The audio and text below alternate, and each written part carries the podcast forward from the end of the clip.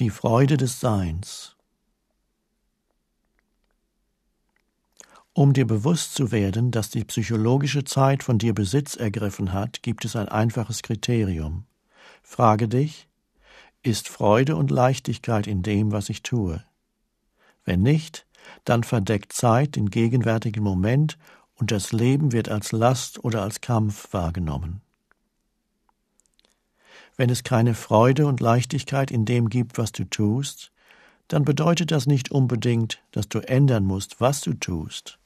Es reicht möglicherweise aus, das Wie zu verändern. Wie ist immer wichtiger als was. Sieh zu, dass du dem Tun mehr Aufmerksamkeit gibst als dem erwünschten Ergebnis. Was immer der Moment bringt, gib ihm deine ganze Aufmerksamkeit. Dafür musst du auch vollkommen akzeptieren, was ist.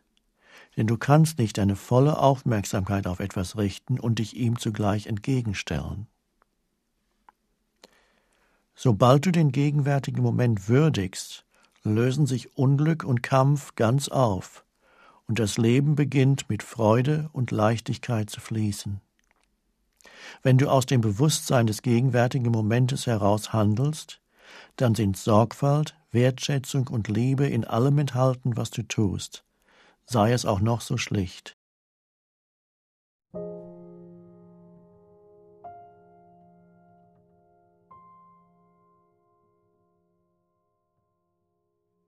Sorge dich nicht um die Früchte deiner Handlungen, gib einfach der Handlung selber Beachtung. Die Früchte werden von alleine kommen. Das ist eine kraftvolle spirituelle Übung. In der Bhagavad Gita, einer der ältesten und schönsten spirituellen Lehren überhaupt, wird die Nichtanhaftung an die Früchte deiner Handlungen Karma Yoga genannt. Es wird als der Pfad der geweihten Handlung beschrieben. Wenn du aufhörst, zwanghaft vom Jetzt wegzustreben, dann ergießt sich die Freude des Seins in alles hinein, was du tust. Sobald deine Aufmerksamkeit sich dem Jetzt zuwendet, fühlst du Präsenz, Stille, Frieden. Du bist nicht mehr abhängig von Erfüllung oder Befriedigung in der Zukunft. Du suchst dort nicht mehr nach Erlösung. Deshalb hängst du nicht mehr an Resultaten.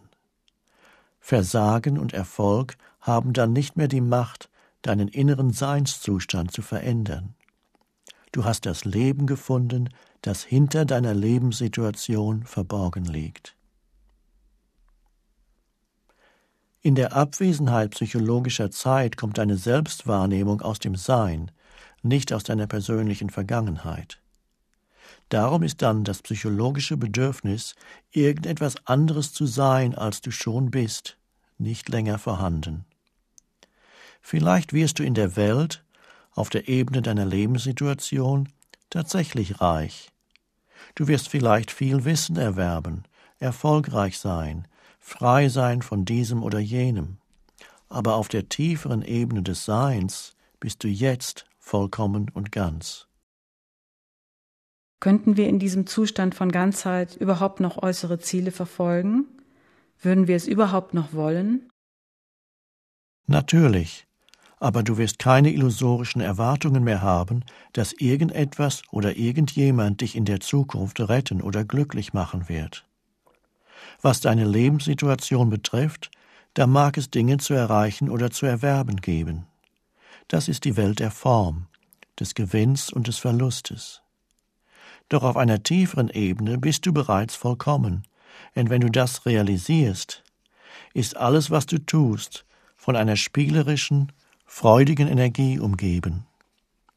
Frei von psychologischer Zeit verfolgst du deine Ziele nicht länger mit verbissener Entschlossenheit, getrieben von Angst, Wut, Unzufriedenheit oder dem Bedürfnis nach Anerkennung.